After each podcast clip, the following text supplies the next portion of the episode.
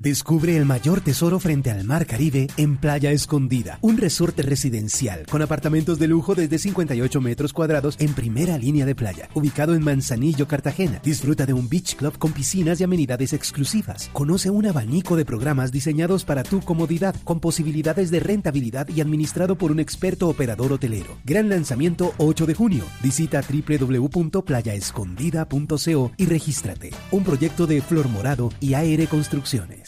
Lo que es invisible, así como los amigos invisibles, es eh, muchas de las cosas que pasan en el Congreso de la República, que la verdad, uno dice, es una vergüenza. Y uno entiende que la gente esté saliendo a manifestarse a las calles para protestar muchas veces por lo que hace su clase política. Ayer, Diana, Estamos en maratón de aprobación de proyectos en el Congreso de la República. ¿Por qué? Porque quedan cuatro días. Hasta el domingo 20 pueden estar legislando los congresistas si no se convocan a extraordinarias. Correcto. Se ha hablado mucho del tema de la matrícula cero.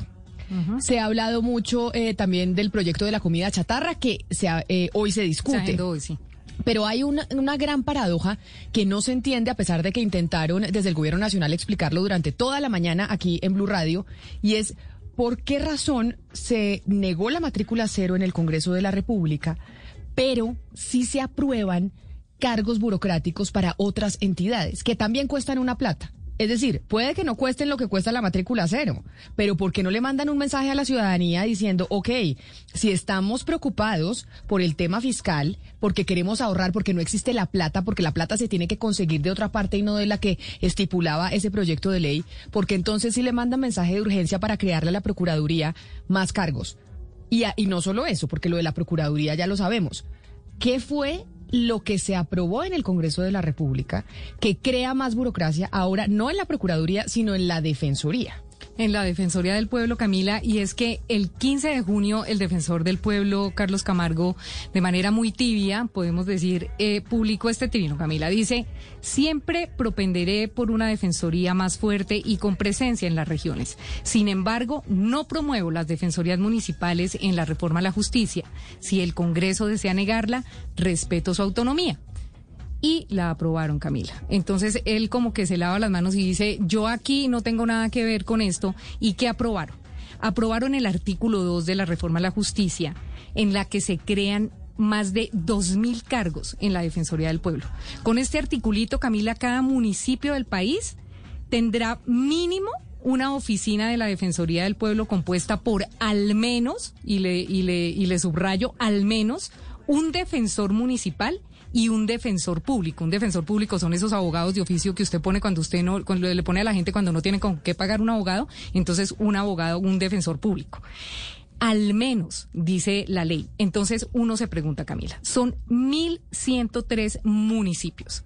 Se crea la figura porque se crea con esta ley, la figura del defensor municipal que no existía para 1.103 municipios. Quiere decir esto 1.103 defensores públicos.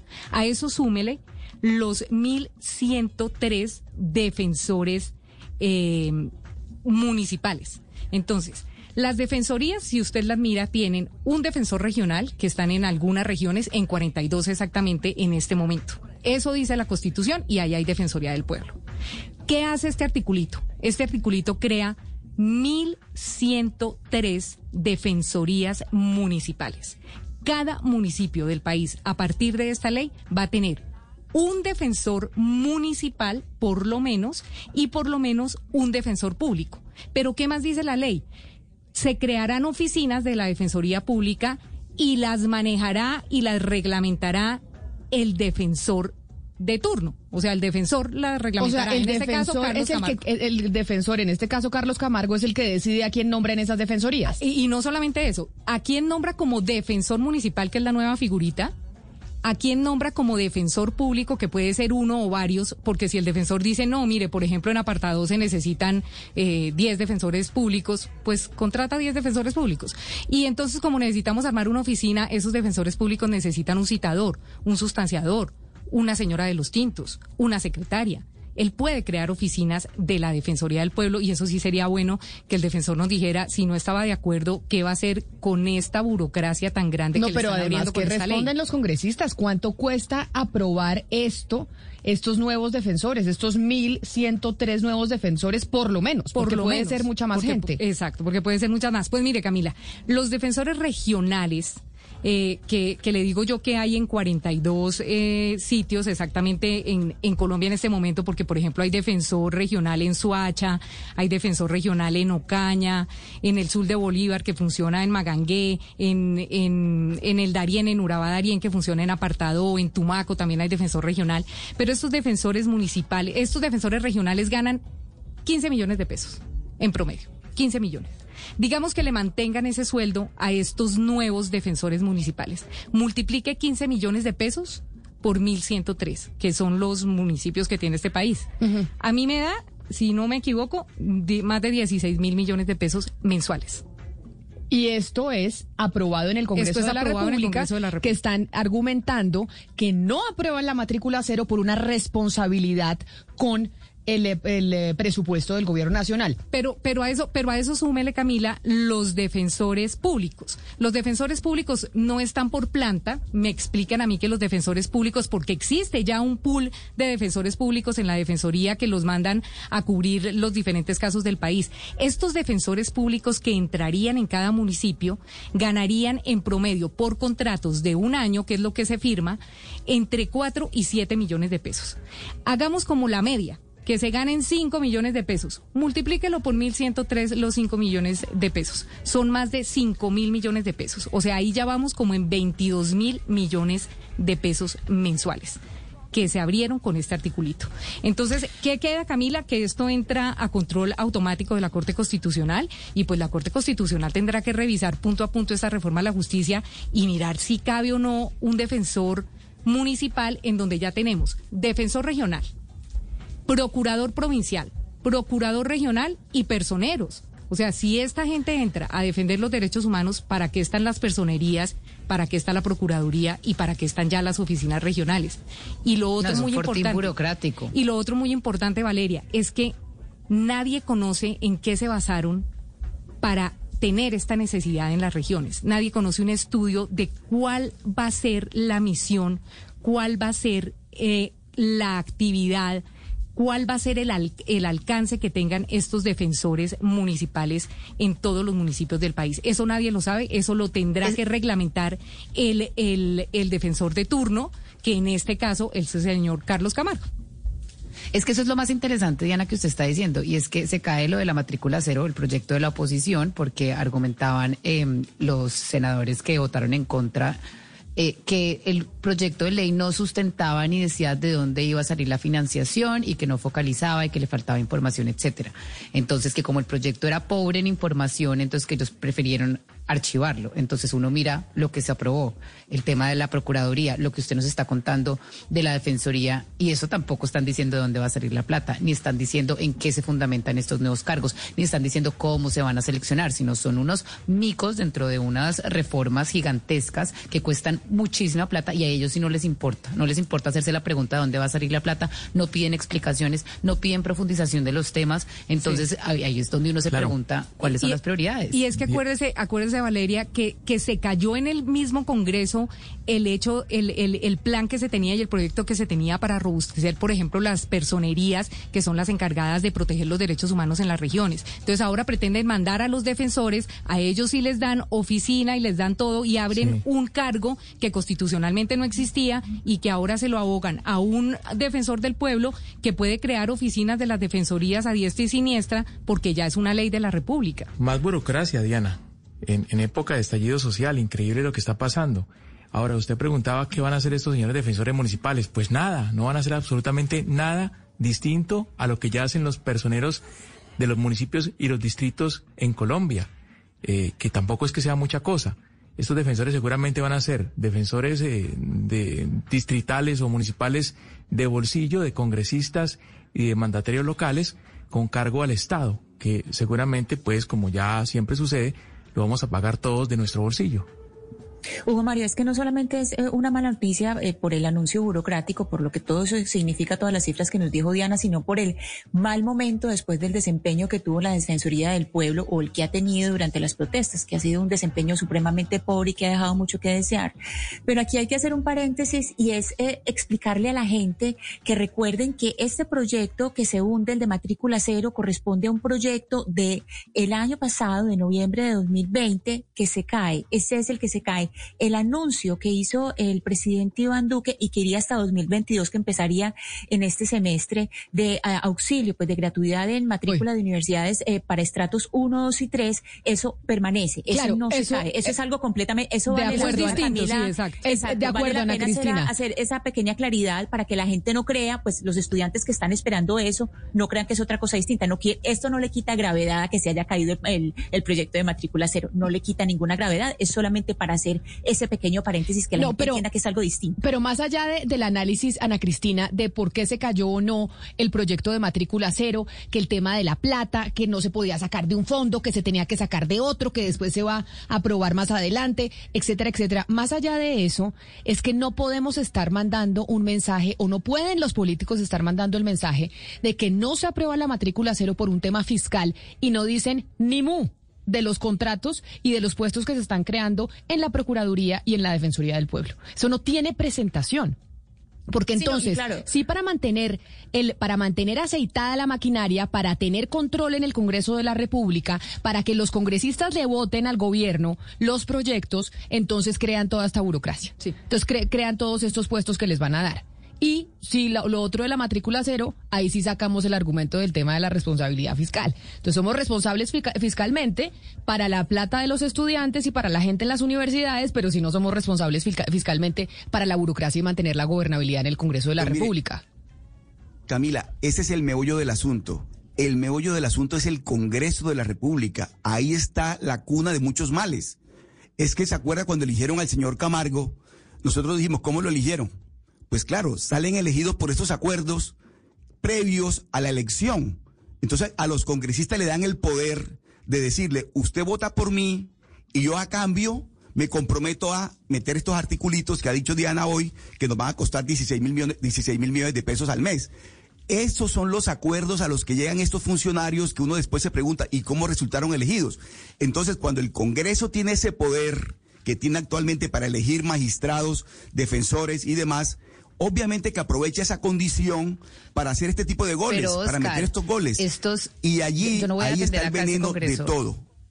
Yo no voy a defender a este Congreso que pues está demostrando estar completamente desconectado de lo que está pasando en las calles. Solamente hay que ver los, los, los proyectos que se que se aprobaron esta semana, la cadena perpetua, etcétera, y los que se dejaron de aprobar y los que escondieron para ni siquiera darles una votación y darles el, eh, digamos, eh, pues la prioridad donde se merecían en el orden del día. Pero estos proyectos que pasaron, reforma a la justicia, que es la que nos está contando Diana, y la reforma a la Procuraduría o, o al Código Disciplinario, son proyectos avalados por el gobierno nacional. El de la reforma a la justicia es del gobierno y el de la reforma al Código Disciplinario fue impulsado por el gobierno con mensaje de urgencia. Entonces, claro, acá hay un un eh, Congreso que está completamente desconectado, ya lo sabemos, que se niega a renovarse y a entender lo que está pasando en las calles, pero un gobierno peor, un gobierno más que se eligió bajo una bandera de austeridad, pues que no nos acordamos, y de no mermelada, es que eso y bueno, y de seguridad, pero pues ninguna de las tres está cumpliendo. va a terminar Iván Duque con, con una burocracia gigantesca, con mermelada, con todos los cargos que está dando a diestra y siniestra a los partidos, y ya perdió hasta esas, hasta, hasta, hasta esas banderas. Entonces uno ya no entiende bien pues a qué juega este gobierno nacional. Es decir, están, están jugando lo mismo con el Congreso. Y aquí hay, y aquí hay dos puntos a los que eh, podemos ponerle un poquito de cuidado durante todo este año y es que, como les digo, esta, esta ley y, eh, pasa a control automático de la Corte Constitucional. Entonces, eh, como pasa a control automático de la Corte, la Corte se puede demorar, o esta ley en sancionarse se puede demorar un año. Entonces uno calcularía que entraría a funcionar más o menos cuando ya estemos en un año completamente electoral, en donde se van a cubrir estas vacantes en las regiones. Eh, ¿Qué pasa, por ejemplo, con los defensores em, públicos? Los defensores públicos, como les digo yo, son por contrato. Entonces, ¿a quién se le van a dar estos contratos? A abogados recién salidos, porque la ley ahora ya permite que usted sea defensor, sea procurador, sea fiscal, eh, si es abogado recién salido no necesita experiencia porque la ley que también se aprobó en el Congreso también dice eso. Entonces, estos cargos los podría ocupar gente recién salida que llene contratos en las regiones para suplir estas oficinas. Y lo otro, me dice una fuente que una de las personas que se ve más beneficiada con esta, con esta ley que también aprobaron de quitarle la experiencia a los abogados para que puedan ser fiscales, eh, procuradores y defensores, es precisamente el ministro del Interior, Diego Palacio. Entonces, Diego Palacio es abogado, pero no tiene la suficiente experiencia, fue concejal y fue viceministro, eh, pero con esta ley podría llegar a ser defensor del pueblo. Se habla de un cambio de defensoría del pueblo que quedaría en poder de Diego Palacio, es lo que se dice en los pasillos del propio Congreso de la República. Entonces uno dice, ¿quién va a manejar esta burocracia? ¿Diego Palacio, si lo ponen de defensor o, pusieron a Carlos Camargo eh, precisamente para darle toda esta burocracia a un año de las elecciones? Pero, por ejemplo, Diana, ¿por qué no se considera la posibilidad de que esos, esos defensores municipales lleguen por concurso? Es decir, ¿por qué tienen que ser designados directamente por el defensor? Porque son por contrato, porque no son no son eh, de carrera, de carrera, ni son de planta, sino son funcionarios, eh, no son funcionarios, sino son empleados por contrato. Usted contrata a los defensores públicos, que, que por ejemplo uno dice, pero qué más defensores públicos se necesitan si ya la defensoría tiene un pool de defensores públicos. Entonces crean estos nuevos cargos de mínimo uno en cada municipio, porque son 1.103 nuevos contratos. Qué vergüenza. y el mensaje. y, el, mensaje? es nefasto. O sea, de verdad, es nefasto. Que no nos vengan a decir que, que nos expliquen lo de la matrícula cero y que la plata y no sé qué. Todo se entiende. Se entiende perfectamente. Pero no se entiende que expliquen eso de la plata y la matrícula cero y es que no tenemos dinero y la reforma tributaria y todos estos perengendengues que se le metieron a la explicación y si están aprobando más cargos, Oscar. Eso no tiene presentación alguna le estamos pidiendo un mensaje sencillo al Congreso, un solo mensaje, bájense el sueldo. Eso, eso es como, salario. Eso es como cuando el, hijo. No ha sido posible. El hijo le dice a su papá o a la mamá, le dice, ay papá, por favor, págame esta universidad que es más cara. Y el papá le dice, no, no le puedo pagar esa universidad más cara, no le puedo pagar los Andes, me toca mandarlo a la Sergio Arboleda, digámoslo así, porque no tengo plata pero va y le compra una cartera Louis Vuitton a la mamá. Y entonces el niño dice, oiga, Tal cual. pero no entiendo. O sea, no me paga la universidad más cara, que yo quiero ir a los Andes y no a la Sergio Arboleda, pero a mi mamá, mi mamá, eh, tu mamá sí te estás comprando una cartera Louis Vuitton. Es esa la comparación que uno no se explica, Valeria. Pero, ¿sabe? Hay algo bastante grave también, aparte pues el tema burocrático y el tema de la mermelada y todo, y es que nos están pidiendo todo el tiempo que tengamos confianza en los órganos de control, que son independientes, que ejercen el control debido al gobierno nacional, que están para cumplirle a los ciudadanos en la calle, etcétera, etcétera, Camila. Y lo que estamos viendo es que las dos reformas que acaban de pasar en esta legislatura, las más importantes, que son la reforma al Código Disciplinario y la reforma a la justicia, están hechas para complacer a los amigos del gobierno, que son los que están en este momento manejando los órganos de control. Por un lado está, pues, todo lo que se le creó a la procuradora. Por otro lado, estamos viendo todos estos cargos que se le van a dar al defensor y por el otro lado ya sabemos que la reforma a la justicia tiene un artículo que lo que, que, lo que dice básicamente es que usted no tiene que pasar todos estos años siendo abogado y, disminuye los requisitos para llegar a ser fiscal general de la nación y todos saben que ese tiene nombre propio porque el contralor en este momento, que es amigo del gobierno también, quiere ser fiscal general de la nación. Pero métale ahí lo que, dice Diana. Un Congreso y un presidente sí, trabajando para los órganos de control, para sus amigos. Pero, pero ahí es donde... Es ¿La independencia qué, Diana? Claro, Valeria, pero ahí es donde le digo yo que de pronto el que se vería beneficiado no es tanto el Contralor, sino el ministro del Interior, que Daniel Palacio. también suena no, pero yo estoy, ah, O sea, mejor dicho, es decir, Daniel Palacio sonaría para entrar a la defensoría. O sea, mejor dicho, aquí todo. No, pero ojo, lo que yo estoy diciendo es que el Contralor que le sirve también. lo que quiere es, otro artículo que hay en la reforma Claro, pero es que eso también le favorece a Daniel Palacio la, falta de experiencia porque es el contralor también. Claro, pero también para la defensoría. Es, decir, se cambian los requisitos no solo para la fiscalía, sino se cambian los requisitos de no tener tanta experiencia como abogado también para entidades como la Defensoría del Pueblo. Como la Defensoría. Entonces aquí sería, sería, mejor dicho, moñona, porque entonces sería no solo para el contralor, sino también para el defensor.